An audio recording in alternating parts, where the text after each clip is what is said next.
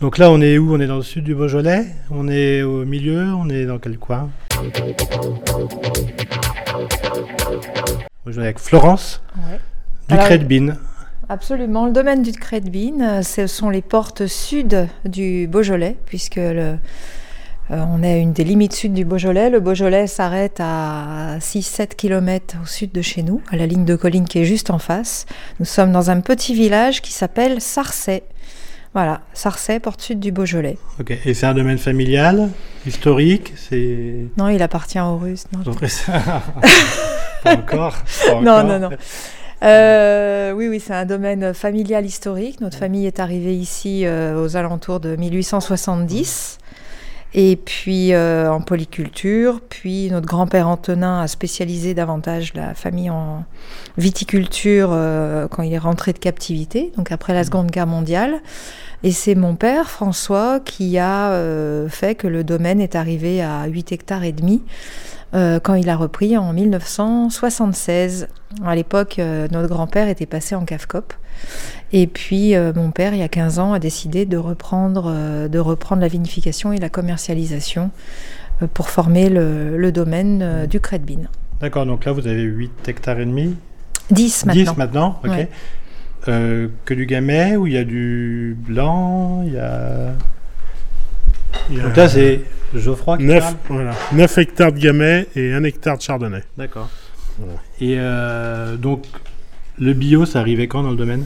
Bio, c'est arrivé en 2008. 2008, donc ça commence. Donc conversion bio et biodynamique, euh, ça s'est tout enchaîné. ouais, ouais, ouais. Donc ça y est, les sols sont euh, adaptés. Les sols sont à- adaptés à- à la- au travail du sol. Il n'y a pas de souci maintenant, c'est tout bon. Puis c'est des sols très légers, sable et granit. Donc on n'a pas de mal à les travailler. Nous, c'est des sols légers, donc ça va bien. Même à la pu- après la pluie, on peut rentrer assez facilement. Et là, qui commence à faire sec, ça va encore pas mal. Ok. Et les vinifications, ça se passe comment dans le- au domaine? Oui. Vous faites quoi? Vous faites des choses spécifiques euh, Ah, on vendange tout à la main déjà. ouais. Ça, c'est la, la base. hein. Amener une belle récolte avec des raisins qui soient beaux, qui soient équilibrés. Avec Joe, là, on a remis des haies, des nichoirs à insectes, beaucoup, un maximum de Donc bio. ça, c'est l'actualité de bio- domaine Oui, enfin, ça fait trois, euh, trois, Ouais. trois ans maintenant euh, Mm. qu'on s'y a- on s'y attelle, à amener un, mani- un maximum de vivants là sur le plateau. On a la chance d'avoir un domaine d'un tenant au sommet d'un plateau où on peut, euh, on peut travailler la bio et la biodynamie euh, sans se soucier trop euh, du voisinage et en stimulant un maximum de choses. Donc ça, c'est plutôt bien.